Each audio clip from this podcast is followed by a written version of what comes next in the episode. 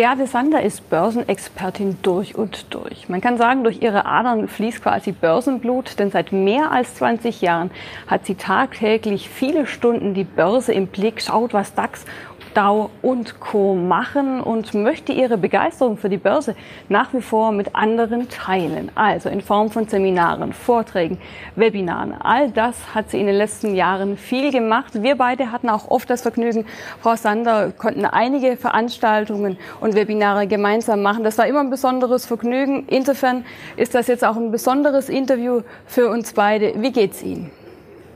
Ja, natürlich nicht so besonders Jetzt sind die Krebstumoren auf der Siegerseite. Also ich werde schon noch ein paar Tage leben, länger auch nicht, aber ich komme damit bestens zurecht. Ja, Sie sind eine taffe Frau, wie ich das in all den Jahren bei Ihnen immer gesehen habe. Und was mich immer besonders begeistert hat, diese Leidenschaft für die Börse. Natürlich haben Sie die Märkte jetzt auch noch im Blick. Ähm, wie beurteilen Sie denn die aktuelle Situation? Wenn wir beispielsweise auf die Pharmaaktien schauen, ähm, das ist ja so ein bisschen ein Wettrennen der verschiedenen Unternehmen. Wer wird letztendlich einen Impfstoff auf den Markt bringen? Ähm, wichtiges Thema für die Anleger. Was ist da Ihre Meinung? Also zunächst möchte ich mit diesem Vorurteil aufräumen, was auch immer für sehr viel Angst sorgt. Mensch, da sind so zehn Unternehmen, Pharmaunternehmen haben Partner, das sind Biotech-Firmen. Ja, der Sieger wird da richtig viel Geld verdienen. Also ist das nicht viel zu riskant. Da möchte ich erst mal Folgendes sagen. Die ganze Welt schreit nach guten Werkstoffen, schreit nach guten Impfstoffen. Und wenn ich jetzt mal davon denk, daran denke, wir haben in der Welt mehr als zehn Unternehmen aus Partnerschaften wie Pfizer oder AstraZeneca oder Sanofi nicht? und andere auch, die sind mit Biotech-Unternehmen im Rennen. Nicht? Und wenn man jetzt sagt, ja, er ist der Sieger, es ist nicht mehr wichtig, wer der Sieger ist. Wichtig ist, wer bekommt Ende dieses Jahres oder im Jahre 2021 die Zulassung der klinischen Phase Studie 3. Darauf kommt es an. Und wenn die WHO sagt, okay, dieses Mittel darf jetzt in der Europäischen Union oder in Europa oder weltweit eingesetzt werden. Dann machen diese Unternehmen Gewinne. Und diese Unternehmen haben schon alle Vorverträge. Nicht? Dass wenn das, was ich gerade gesagt habe, zutrifft, dann brauchen wir viele Dosierungen. Und selbst zehn Unternehmen, die das schaffen, können das noch nicht die ganze Welt beliefern, weil die ganze Welt Impfstoffe braucht. Also es kommt jetzt nicht unbedingt darauf an, wer gewinnt.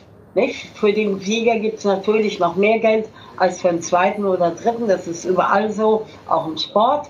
Aber sie werden alle verdienen, die das schaffen. Wir müssen eben wirklich Impfstoffe auf den Markt bringen, die möglichst eine lebenslange Immunität schaffen oder zumindest mal für ein paar Jahrzehnte. Und wenn es Werkstoffe sind, dann müssen diese Werkstoffe vor allen Dingen helfen, schwere Fälle zu heilen ohne Nebenwirkungen. Und da ist Platz für sehr viele Unternehmen. Und wenn Sie jetzt wissen wollen, welche ich da gekauft habe und dann auch letzte Woche, weil die Kurse abstürzten, weil ein Unternehmen mal gesagt hat, ja, wir müssen da mal stoppen, dann ist das noch kein Grund, dass alle anderen abstürzen, aber das ist an der Börse so. Wenn der Marktführer irgendwie patzt, dann haut es die anderen genauso runter. Da habe ich alle nachgekauft. Und dazu gehören zum Beispiel BioNTech. Nicht? Die sind da drin. Dann haben wir Kurvat. Nicht? Da ist der äh, SAP-Gründer, der Hopp mit da drin. Dann haben wir aus den USA Moderna. Ist auch interessant. Dann haben wir Novavax. Also da gibt es mehrere Unternehmen und bei diesen bin ich immer investiert und auch bei den Partnern, wie zum Beispiel AstraZeneca oder Sanofi, man kann auch Klein und Pfizer, also dass man in diesem Sektor aktiv ist. Und dann empfehle ich, kauft für 1000 Euro oder für 1500, aber geht nicht in ein Unternehmen gleich mit 5000 rein, das ist zu riskant. Vor allen Dingen habt ihr dann keine Chance, auch günstig nachzukaufen. Aber da gibt es bei den Biotech-Unternehmen noch keine Gewinne. Also wir können jetzt nicht gleich damit rechnen, wie bei Wasserstoffaktien, dass wir vielleicht im, oder bei Zoom, dass man dann vielleicht in vier Monaten schon 200 Prozent Kursgewinn hat. Das passiert erst dann, wenn die Zulassungen in der klinischen Phase 3 da sind. Das heißt, Sie sind nach wie vor breit gestreut, setzen nicht nur ja. auf äh, ein Unternehmen. Äh, blicken wir auf die Realwirtschaft. Man hat so ein bisschen das Gefühl, die Börse und die Realwirtschaft, die koppeln sich so ein bisschen voneinander ab. In der Wirtschaft einige schlechte Nachrichten. Die Börsen allerdings sind ja zuletzt wirklich äh, gut gelaufen. Halten Sie das schon für etwas übertrieben oder ist das aktuelle Niveau angemessen?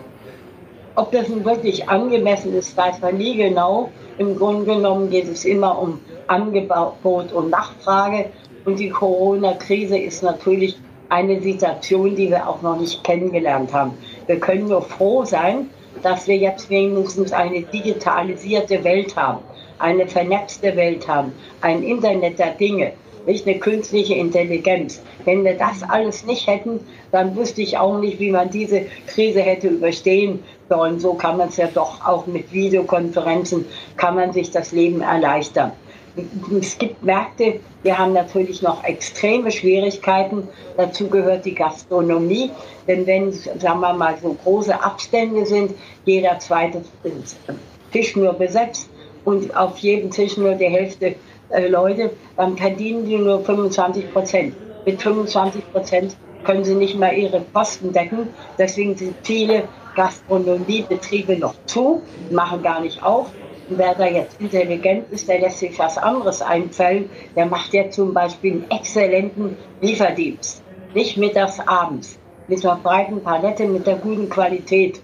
Da hat mir jetzt auch ein Ulmer Unternehmen gesagt, also die Restauration, das wird lange dauern, bis wir die aufmachen. Aber wir verdienen jetzt mehr als früher, weil unser Lieferdienst so fantastisch ist. Nicht mal, also man kann auch in der Corona-Krise wachsen, aber jetzt generell Tourismus natürlich ganz schlecht, weil man immer noch nicht weiß, kommen da jetzt wieder Länder mit Gefährdungen, wie sieht es in den Hotels aus, kann ich wie bisher schön zum Frühstücksbuffet, kann ich das Schwimmbad nehmen oder muss ich warten? Also da ist noch vieles im Argen und deswegen schwanken da auch die äh, Börsenkurse. Es gibt natürlich auch Unternehmen, die sind die großen Sieger dieser Krise, nicht? Und da hat man, wenn man die rechtzeitig gekauft hat, die Aktien, sehr hohe Gewinne eingefahren. Das habe ich auch. Ich habe Zoom ganz früh gekauft. Also konnte man mit 100 und unter 100 kriegen. Es kostet sie über 300. Ich habe eine Shopify mit 300 gekauft, die kostet jetzt 800. Ich habe natürlich dann im, äh, im Internet der Dinge, natürlich Amazon, habe ich auch noch in der Krise zugekauft mit 1400, kostet viel mehr. Alphabet natürlich auch, auch Alibaba. Und dann guckt man eben auf die Märkte. Generell haben wir im Moment natürlich äh, in dieser Krise einen Abschlag des Bruttoinlandsprodukts von etwa 10 Prozent. Aber die Basis spielt ja gar nicht die Gegenwart wieder, sondern die Zukunft. Und wenn bei der Zukunft irgendwas Positives passiert, dann äh, nennt man das so praktisch, ist es so, dass dann, äh, wenn dominante Sichtweise nennt man das, dass dann eigentlich nur noch die guten Seiten gesehen werden. Umgekehrt, wenn es nur runtergeht und ein Unternehmen schlechte Nachrichten äh, meldet, sieht man die schlechten Seiten. Also man kann das direkt mit dem Leben der Menschen vergleichen. Wenn man sich verliebt, sieht man immer in dem Partner nur all das Schöne, all das Tolle. Nicht? Und wenn man sich scheidet, dann wird schmutzige Wäsche gewaschen und dann bleibt am anderen gar kein gutes Haar mehr dran. Also dazu neigt auch der Mensch und das spiegelt sich auch in der Börse wieder. Wir haben hochbewertete Börsen, ohne Frage. Aber wer ja meint, mit den Value-Aktien würde nichts passieren. Die Value-Aktien sind im Crash runtergegangen, die Wachstumsaktien auch. Bloß die Wachstumsaktien haben jetzt schon wieder Allzeithoch, weil eben die Zukunftsmusik entscheidend ist. Wer hat den künstliche Intelligenz? Wer macht daraus was? Wer macht jetzt Modelle, die nachhaltig sind? Auch in Unternehmen, die Schwierigkeiten haben, sollten sich überlegen, wie kann ich jetzt mein Geschäftsmodell nachhaltig ausrichten? Was kann ich da anders machen? Was kann ich da besser machen? Nicht um das geht's. Nicht? Und wer das richtig anpackt, der braucht jetzt auch nicht zu jammern in der Corona-Krise. Generell, äh, das Thema Nachhaltigkeit liegt Ihnen ja besonders am Herzen. Das äh, sieht man unter anderem auch an einem Buch, das äh, in diesen Tagen erscheint. Ähm, wie, was denken Sie, wie wird sich der Markt hier entwickeln? Ist Nachhaltigkeit ein Thema, das uns ohnehin irgendwann alle erfasst hat, das quasi Mainstream geworden ist? Also das Zeichen meines Buch, offiziell kommt es in zwei oder drei Tagen heraus, aber der Verlag hat schon, weil es wahrscheinlich ein Bestseller wird, hat er schon früh sich eingedeckt. Nicht? Also sie kriegen das und da geht es vor allen Dingen darum, ob sie jetzt mit Einzelaktien oder mit ETFs oder mit Fonds gehen, dass sie eben gucken, dass sie möglichst Aktien ins Depot bekommen, die auch nachhaltig sind. Ja, und da hake ich doch gleich mal nach. Wer wäre dann jetzt auf Ihrem Einkaufszettel? Wen würden Sie sagen, sollte man sich jetzt ins Depot legen? Also ich habe jetzt ganz neu ins Depot genommen diesen S-DAX-Aufsteiger 2G Energy. Dann habe ich mir auch ins Depot genommen ähm, so eine neue Aktie Gründerum. Also die kennt noch nicht jeder. Dann habe ich praktisch an Werten, die die meisten auch schon kennen, kann man zum Beispiel in Ohrstedt nehmen. Die gilt als besonders umweltfreundlich. Ich kann dann zum Beispiel sagen, ich will etwas tun gegen Kunststoffgebrauch Verbrauch. Also nehme ich mir jetzt auch ein Papier- und Holzverarbeitungsunternehmen ins Depot. Also habe ich natürlich UPM, Kömene. Und wenn ich dann wieder gucke, wo ist eine Firma, die wenigstens mal die Ausschlusskriterien beachtet, große Firma, die dazu passt, dann fällt mir Samsung ein. Denn Samsung ist ein Großkonzern, der gleich gesagt hat, wir denken gar nicht mehr daran, irgendwelchen Kunststoff in irgendwelche Verpackungen zu bringen. Bei uns ist alles einheitlich Papier, Pappe, Holzverwertung. Nicht? Und so findet dann immer wieder dann auch andere Firmen. Wenn man jetzt zum Beispiel Adidas anführt, würden manche sagen, ja, die haben sich ein bisschen schofel benommen mit den Vermietungen von den kleinen Leben, hat man Adidas beschimpft. Umgekehrt muss man auch mal sagen, das ist ein Unternehmen, die haben, erfüllen die Ausschlusskriterien, tun andere auch, aber wir haben ja zum Beispiel auch wirklich Fischernetze, die aus dem Meer einfach reingeschmissen worden sind. Die holt man jetzt in großen Mengen heraus und darauf macht Adi das nicht nur Turnschuhe oder Sportschuhe, wäre ja auch die Menge begrenzt, sondern eben auch Sportkleidung. Nicht, das ist ein neuer Weg, dann kann man auch über anderes mal hinwegsehen. Man kann aber dann auch zum Beispiel echt nachhaltig eine Tomra Systems nehmen. Die haben diese Automatensysteme äh, für Pfandflaschennutzung. Und dann fallen einem auch noch ein paar andere Unternehmen ein. Wenn es jetzt um Essen und Trinken geht, dann wird man zum Beispiel sagen, ja, ich esse ja gern Fisch, aber ich mag jetzt auch nicht die Meere noch weiter belasten. Und ich mag auch nicht, dass meine Fische dann nachher in den Mägen Kunststoff haben. Da mag ich lieber eine Lachszucht haben. Und Lachszucht ist jetzt sehr verbreitet. Da werden sehr viel Lachs und so weiter, auch Meeresfrüchte jetzt gekauft. Dann sage ich, warum nicht eine Marine Harvest, die heißt jetzt Movi Ader, den eben auch ins Depot nehmen. Die Börse ist ja keine Einbahnstraße. Welche Tipps können Sie Anlegern mitgeben, damit sie auch mal Kursverluste aushalten? Oder wie haben Sie das selbst in all den Jahren gemacht, wenn es mal an der Börse ungemütlich wird?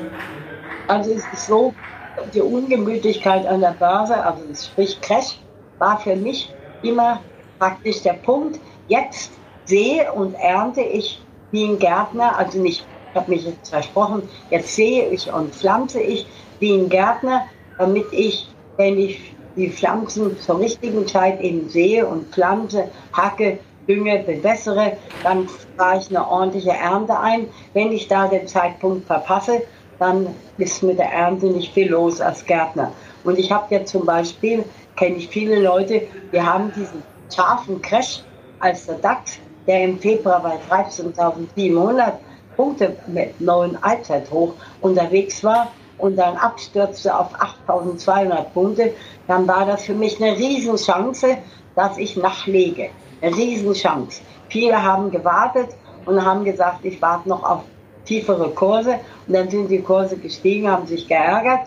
Natürlich kann wieder sowas kommen und dann würde ich wieder nachlegen. Frau Sanders, die Zahlen können sich sehen lassen. Da werden Sie ganz, ganz viele jetzt vor den Fernsehern beneiden und werden sagen, wow, was für eine tolle Entwicklung. Mich würde interessieren, äh, ob Sie ähm, quasi im Privatleben äh, das genauso sehen, dass quasi Krisen wie an der Börse eine Chance sein können. Haben Sie das in Ihrem Leben auch so wahrgenommen? Ja, also mein Leben war ja praktisch nur Stolpersteine und Hindernisse. Also von Kindheit an also ich musste so viel Steine ausräumen und so viel Hindernisse ausräumen, um überhaupt was werden zu können. Nicht? Also man muss das auch in sein Leben reintun und sich fragen, kann ich so weiterleben, will ich was anderes machen, will ich richtig was gut machen. Und da habe ich gesagt, ich muss auf einem Gebiet richtig gut sein. Muss einen großen Kompetenzkreis aufbauen. Und dafür muss ich auch arbeiten und Chancen nutzen. Und dann sage ich mir auch immer, dem Tüchtigen gehört das Glück. Der Tüchtige verdient das Glück. Wer nicht aufpasst und nichts merkt, der hat eben nicht gemerkt, dass man mit Israel Vision so wunderschöne Kursgewinne jetzt hatte, die man dann in Aktien umlegte. Und ich habe schon mein ganzes Leben lang immer versucht, auch Chancen früher zu erkennen. Und das nutze ich jetzt auch am Aktienmarkt aus. Und das gilt für das private Leben genauso, dass man sagt, ich habe kein Abitur, ich will aber das Gleiche machen wie Akademiker. Dann mache ich eben das alles, auch als Beamter, dass ich der beste Beurteilung bekomme, dass ich die Chancen bekomme, die Begabtenprüfung zu machen. Und dann komme ich auch hoch und kann das Gleiche machen wie ein Akademiker, sogar mit dem Endergebnis, dass ich Akademiker auch in den neuen Bundesländern dann fortbilden durfte. Nicht? Also nicht jetzt in der Börse, sondern auch im Sozialwesen, wo ich Bücher geschrieben habe. Also das finde ich wichtig, dass man in seinem Leben sagt, diszipliniert mache ich etwas, das mache ich richtig gut.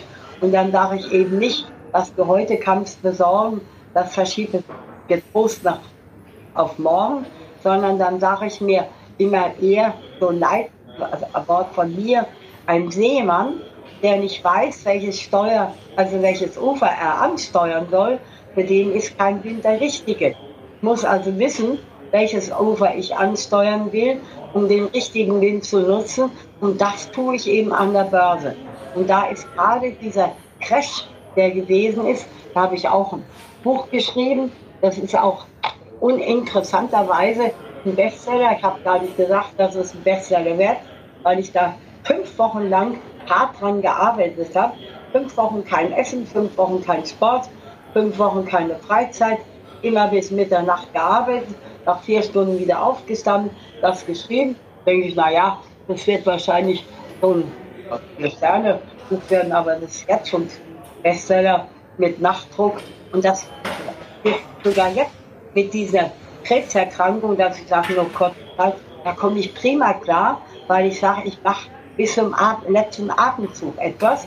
Und deswegen ist auch dieses Interview für mich eine Freude. Und da möchte ich jedem Anleger sagen, und das liegt mir jetzt wirklich am Herzen, wenn jemand jetzt ganz wenig Geld hat, dann soll er nicht sagen, ja, Börse ist nur was für Reiche, für die zum Glück haben, die zocken, sondern dann kann ich auch sagen, ich fange ganz klein an mit Sparplänen. Vielleicht habe ich 200 Euro im Monat übrig, dass ich eben vier Sparpläne mit 50 Euro anfange, das ausbaue. Und dann gehe ich auch nicht gleich in Aktien rein. Dann fange ich mit ETFs an, mit diesen Körb, Aktienkörben, die jetzt einen ganzen Index wie ein DAX, Index, S-DAX abbilden. Und dann lese ich was. Und wenn ich was lese, merke ich dann plötzlich, ja, der Index schneidet in drei, in fünf, in zehn, 20 Jahren ja doppelt so gut wie der DAX. Also nehme ich natürlich in der Liga auf einen ETF auf den MDAX. Und wenn ich dann sage, die Rennpferde, die wirklich jetzt Rennpferde werden, die noch Fohlen sind, dann finde ich viele im S-DAX. Und auch der S-DAX schneidet 3, 5, 10 oder 20 Mal so gut ab wie der DAX. Und dann gucke ich eben auch auf die internationale Welt. Dann sage ich, ich will eine ganze, ganze Welt abbilden mit den führenden Unternehmen. Dann nehme ich eben MSCI Wert. Und dann sage ich mir, Mensch, in Amerika spielt die Zukunft. Da sind die ganzen guten Unternehmen. Dann nehme ich eben ein ETF auf den S&P 500, weil ich sage, dann bin ich bei den amerikanischen Unternehmen dabei, bei den großen Werten, die da führend sind. Und wenn ich jetzt ein bisschen risikofreudig bin, dann sage ich, ich nehme auch ein ETF zum Beispiel auf dem Netzwerk 100. Da sind jetzt die 100 Unternehmen drin, die jetzt Technologie, äh, Halbleiter, Chips, Cloud Computing, also die ganze internationale Welt, vor allem mit künstlicher Intelligenz abbilden. Und wenn ich jetzt auch wieder an Nachhaltigkeit denke, dann sage ich, ich nehme auch so wie Lux Wortwörter, also Wasserindex mit rein. Wasser ist ja gar nicht riskant. Wasser braucht man immer. Jedes Tier, jede Pflanze, jeder Mensch. Die Überbevölkerung sorgt allein für mehr Trinkwasserbedarf. Da gehe ich gar kein Risiko ein, wenn ich jetzt zum Beispiel auch als nachhaltig denkender Mensch dann so einen ETF nehme. Also hier wollte ich so ein paar Dinge aufzeigen, auch wenn es jetzt ein bisschen lange gedauert hat. Frau Sander, wenn Sie äh, die Zeit zurückdrehen könnten, würden Sie früher mit der Börse anfangen? Sie waren ja knapp 60, danach hat die Börse quasi ihr Leben mehr oder weniger bestimmt. Würden Sie sagen, ähm, ganz früh anfangen, am besten noch als Kind, oder war das auch in dem Alter noch völlig in Ordnung? Also für mich war überhaupt gar nichts möglich. Also vor 59, ich hätte es nicht anders machen können, denn ich musste immer nur sparen, nicht, um überhaupt etwas zu werden. Und in meiner Zeit, also wenn man jetzt zum Beispiel auch als Kind flieht und dann hat man zwei Kinder, gibt es kein Kindergeld damals. Dann wollte mein Mann unbedingt ein Reihenhaus. Und wenn man dann auch zwei Lehrergehälter hat, dann war halbweise, ich habe meine Eltern unterstützt, habe mir sehr viel Mühe gegeben, was aus meinen Kindern was wird. Also Bildung war für mich ein ganz großes Ziel. Also ich hatte wirklich kein Geld.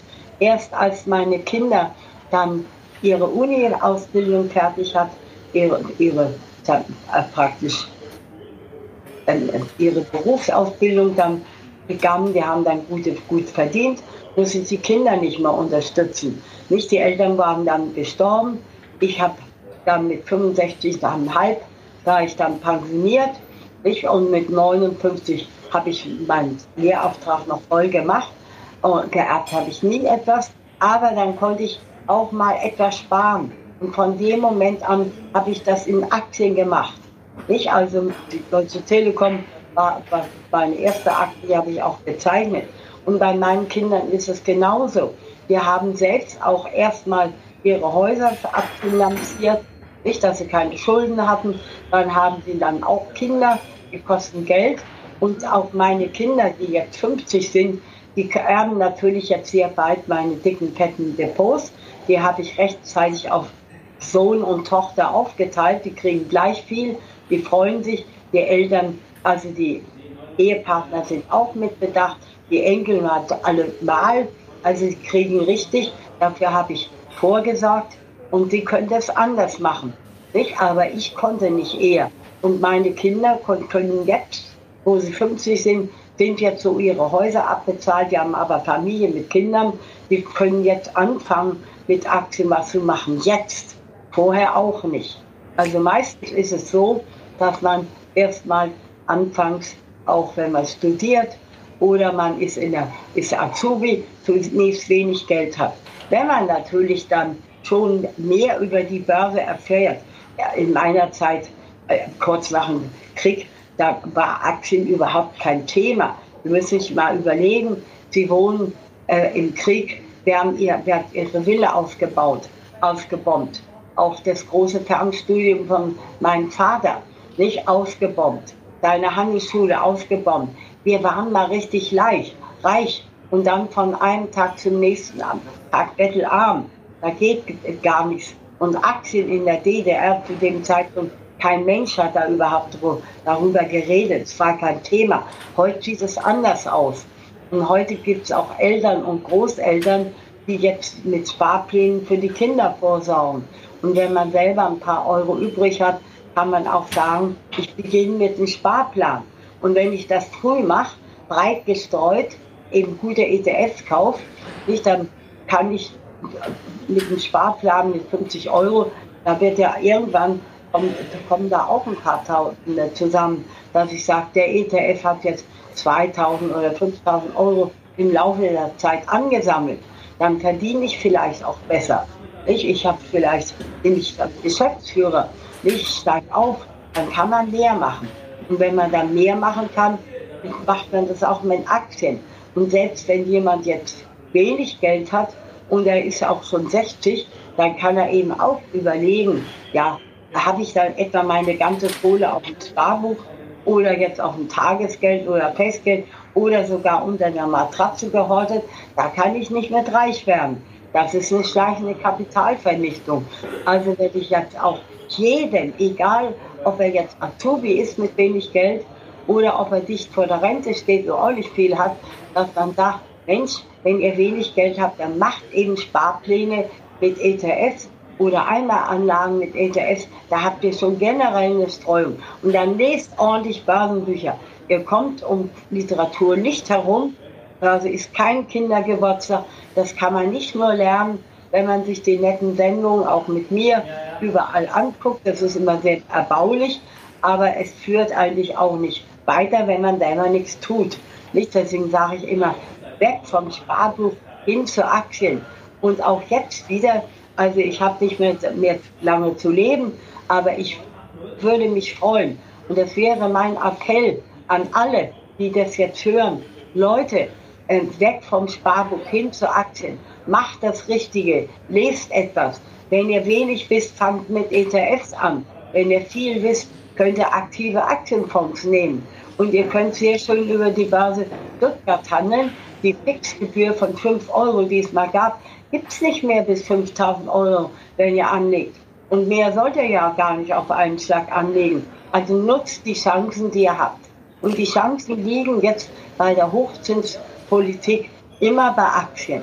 Nicht, da kommt ihr gar nicht dran vorbei. Und es macht auch Spaß. Nicht? Ihr braucht erstmal anfangs eine gewisse Zeit, bis ihr richtig Kursgewinne habt. Und dann kommt auch nicht auf die Idee, wenn eine Aktie mal um 30 Prozent steigt, dass er dann gleich wieder alles ver ver verkauft, sondern macht eine Hoch-Tiefpunkt-Strategie und vor allen Dingen mit Disziplin. Nicht? Also mit Disziplin, mit Verlässlichkeit, nicht, nicht jetzt, weil man die Kurse runtergehen, Strategie wechseln wie ein Hemd, sondern wirklich langfristig anlegen. Also ich kann als Wunsch an alle nur sagen, weg vom Sparbuch, das ist ein schleichender Kapitalvernichter, hin zu Aktien und da hilft euch, wie jetzt auch schon gesehen, mit dieser wunderbaren Moderatorin, hm. kann man dann auch sein Depot schön aufbauen. Ja, vielen Dank für die Blumen, Frau Sanders. Sehr lieb von Ihnen. Was mich immer schon äh, interessiert hat, Gibt es eigentlich jemand, der diese Leidenschaft mit Ihnen teilt? Sind da Enkelkinder oder Kinder bei Ihnen jetzt auch schon so fasziniert vom Auf und Ab an den Finanzmärkten? Gibt es da quasi einen Nachfolger? Also einen Nachfolger für meine Bücher gibt es, aber das ist kein Kind von mir, sondern wirklich eine sehr tüchtige Frau, die mindestens genauso viel weiß wie ich und auch Leidenschaft hat. Meine Kinder haben auch Leidenschaft, aber nicht unbedingt für Aktien, muss man ganz ehrlich sagen, sondern für ihre eigenen Berufe. Meine Enkel auch. Da ist die Leidenschaft vor allen Dingen dann auch ihr Studium, dass sie da Besonderes machen wollen. Also die interessieren sich schon für Aktien, sind aber alle jetzt nicht die geeigneten Nachfolger. Mein Sohn wollte das erst machen, aber auch einen Warenführerschein Nachfolge. Aber seitdem der dann berufen wurde als Dozent an der Pädagogischen Hochschule, hat er gar ist für ihn Nachfolge für meine Bücher überhaupt kein Thema mehr. Er sagt, ich kann da gar nicht genug, kann da auch lange nicht genug, weil ich mit meinen äh, Studenten jetzt genug zu tun habe. Und bei meiner Tochter ist es ähnlich. Sie sagt, natürlich interessiere ich mich für Aktien. Ich werde auch mein, mit dem Depot, was er erbt, ordentlich umgehen. Das mache ich schon.